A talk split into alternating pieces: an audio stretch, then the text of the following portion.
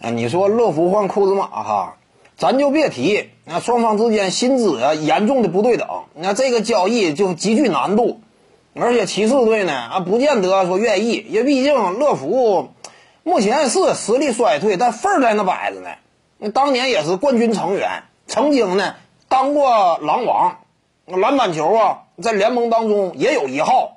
目前呢，空间型大前这一身份呢，也挺符合流行趋势的。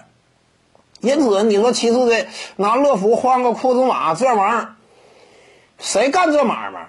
你这明显赔吗？你库兹马哪有那么大价值啊？所以骑士队这块儿不能换，这个交易呢只是存在想象当中。而且呢，话说回来啊，你真是假如说抛开什么薪资层面不谈，仅就他俩直接交易的话，也不包含什么后续交易啊，你别提什么湖人队啊换来乐福之后转手再卖，呃，不谈这个，仅就库兹马和乐福他俩一旦说对调的话，那么至于湖人整个战斗力而言有没有提升呢？这个都很难谈得上，因为库兹马呢，他本身摇摆型的，呃，能摇摆到小前锋位置，甚至他这种属性呢，在目前湖人队阵容当中啊，呃，其实也挺关键。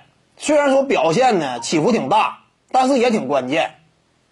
你比如说呀，啊，湖人队当浓眉打中锋的时候，库兹马这个角色呢，你一时半会儿也找不到合适的替代者，尤其队内。你只要说拿库兹马换个乐福，你说战斗力一定有提升啊？不见得。其一呢，就是库兹马防守那要比乐福好。乐福现在减重之后呢，防守也不行，而且岁数大。库兹马好歹年轻，能跑能跳，有积极性。而且库兹马呢，现在正是呃处于呃生涯的上升期，未来还有一定潜力。但是乐福呢，早已经看到底儿了，没有潜力可言。防守端。俩人高下立判，至于说进攻端呢，乐福啊，他这个位置呢没法摇摆。我们清楚这个湖人队啊，目前球队当中呢内线挺拥挤了，你说非得要来个乐福呢，没有什么太大价值。呃，仅仅在外线当个炮台呀。目前这赛季我要是没记错的话，乐福的准星也下跌了。你跟库兹马相比的话，也不见不见得有什么明显优势。考虑到摇摆能力还差。那整个阵容搭配起来呢，也是比较费劲。你就现在他俩的战斗力而言，至于湖人队啊，你对调的话，都不见得有提高。就他俩。